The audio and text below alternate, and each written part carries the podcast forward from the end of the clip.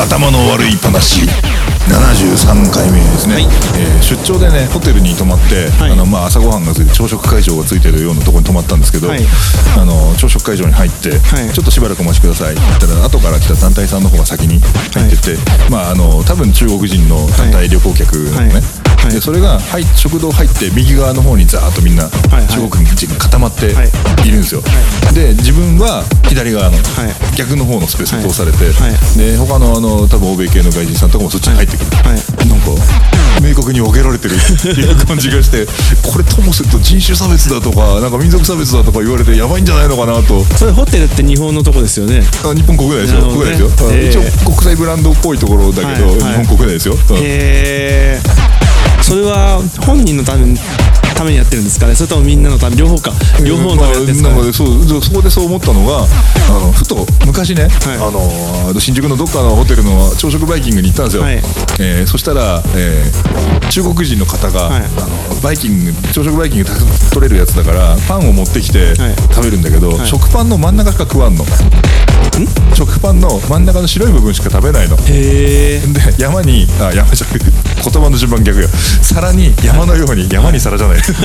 皿に山のようにパンの耳だけが積み上げられてて、へそのご家族3人か4人で食べてるパンの耳だけが皿の上にダーッと、要は食べないゴミだから積みへ上げられててうわこんな食べ方するやついんのかと日本人感覚で見ると信じられないわけでもその文化を知ってるたまたま一緒に行った DJ さんはそういうの知ってたから、はい。はいまあ、そうそういう風に食べる文化だからそうなんだよって。へえなるほど。でも見てて不快じゃないですか、はいはいはいそういう文化じゃないんだから、はいはいこれはもうしょうがないよね、はいはいはい文化同士が違うんだから、はい。っていうことがあるからここのホテルは右と左で分けてんのか、分かんないからうん。不快だと感じるようなでも別ジャンルの文化うん。で存在するんだけど分からないとそう思えてしまうようなことがあるから分けようっていううん。ことですかね？だったりすんのかなとか、あとはやっぱり団体さんのお客さんはあのお友達同士でよく喋るので、うるせえからそっちにしたのかなとかまあいろいろ思うんだけど、はい。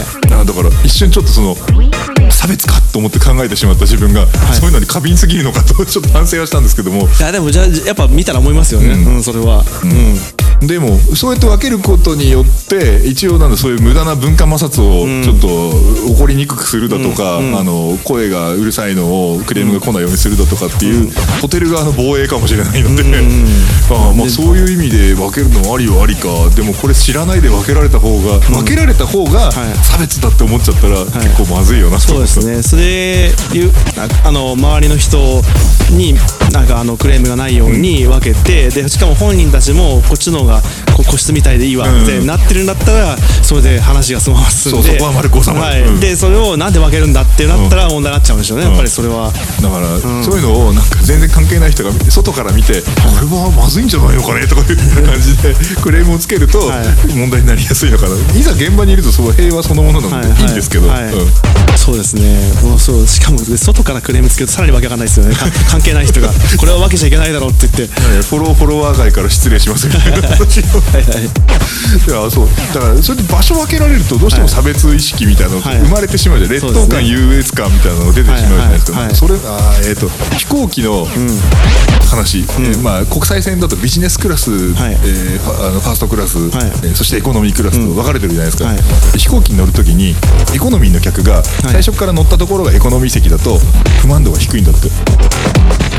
で。最初から乗ったところ？そう、えーあの飛行機って大体前から乗るじゃん。ああなるほどなるほど。で前の方にビジネスクラスとかファーストクラスとかあるじゃん、あなるほど。はいはいはいそこの通路を通り抜けてエコノミーに行かないといけない行かないといけない。場合は、上位の座席を見てから自分たちのエコノミーにするのでなんであいつらあのビジネスとか郵便席それみたいな感じでね。あの劣等感が生まれてなるほど。が上がるっていう話があってさ。それはそうでしょうね。確かに。なるほどだから分けられるって分けられたことを意識しなければはい別にいいのに、意識した瞬間になんかそういう感情が芽生えてしまうってあるのかな。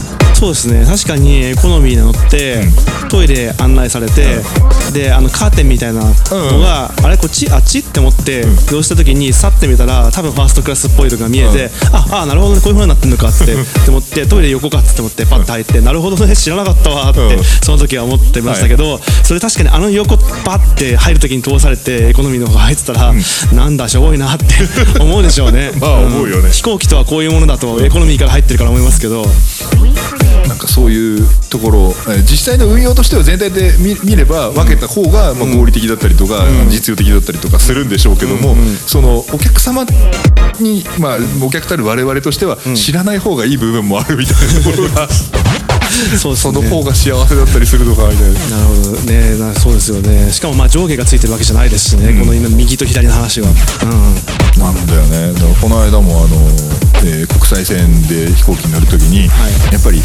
えービジネスクラスのお客様お先にどうぞみたいな話になってて、はいはいはい。列だろくに並ばないでも通れるみたいな優先で通してくれる。みたいな、はい。横入りするのはダメだって言ってるのに横入りはいいのか。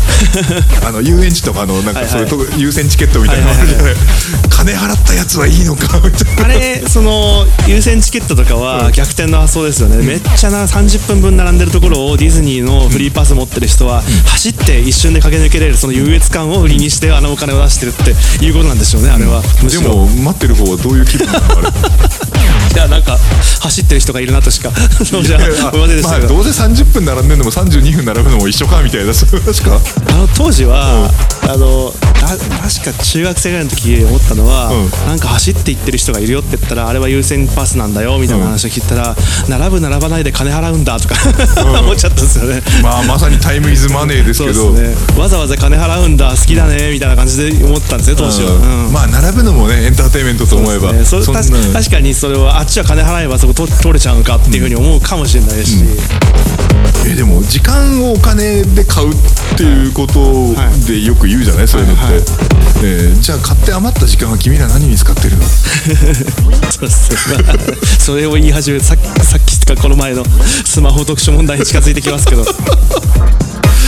まあ、あとそのソシャゲとかでも、はい。一生懸命レベルアップしなきゃいけないとか、何回も何回も無料ガチャ引かないといけないみたいなのが、お金を払うとあら一瞬みたいな、そうですね。そうですね。そこはかなりそうですね。うん。そうですね、うん、何を目的にするのかが お互いどういうご合意は取ってないんでしょうけど、まあそのみんなどういうふうに思ってるのかなって、あん僕はかなりソシャゲは思いますけど。ねやだやだねそれねそうですね。なんかまた格ゲーの話になりますけど格ゲーだと金払ったらコスチュームしか買わないんですよ。あーまあそうね、うん、で必殺技増えたりしないんですよ、当たり前じゃないですか、でもある意味必殺技増やしてるわけですよね。金払って。あのソシャゲとかあそういうソシャゲはね。ゲーム。うん。金払ってそなんか必殺技を増やして、強くな強いキャラになったみたいって状態ですよね、そうのどうなんだ？いいのかなって。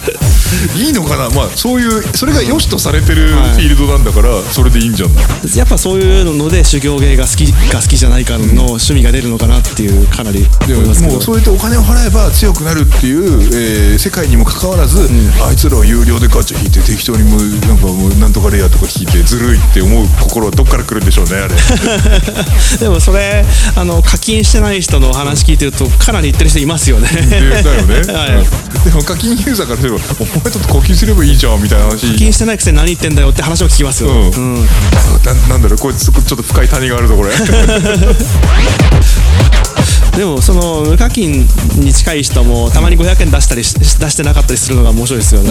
別に課金したかしてないかで線引きがあるんじゃなくて、めっちゃ課金したかしてないかで、心のそのなんかハードルがだいぶ変わってきて、でそのハードルについても俺はまだ2万円しか課金してないしって思ったりとかしか。してないしっていうかこの前あのニュース記事で、はい。あのギャンブルのあの依存症の人は月5万円ぐらいあの投資をしているという計算が出たみたいなあギャンブル依存症の人は月そうですね。平均5万円ぐらいやってる。そうそうそうそう、はい。出たって話があって、5万円っていうとソシャゲだとよく聞く話のような 気がするなってどう思うんだろうなってちょっと思っちゃいました、はい、5万円か。月5万円ぐらいソシャゲ出してる人いるんじゃないですかね割と。でも5万円ソシャゲ課金したってことは、はい。その分だけ時間かけて遊んでるわけでしょ。そうですね。まあいいんじゃないの？楽しみよかったと思えば。そうですね。でもそれやっぱギャンブルの時も一緒ですよねうん、楽しみよかったと思えば、うん。っていうのを理解してやってるのか、惰性でやってるのかの違いじゃん、そこは。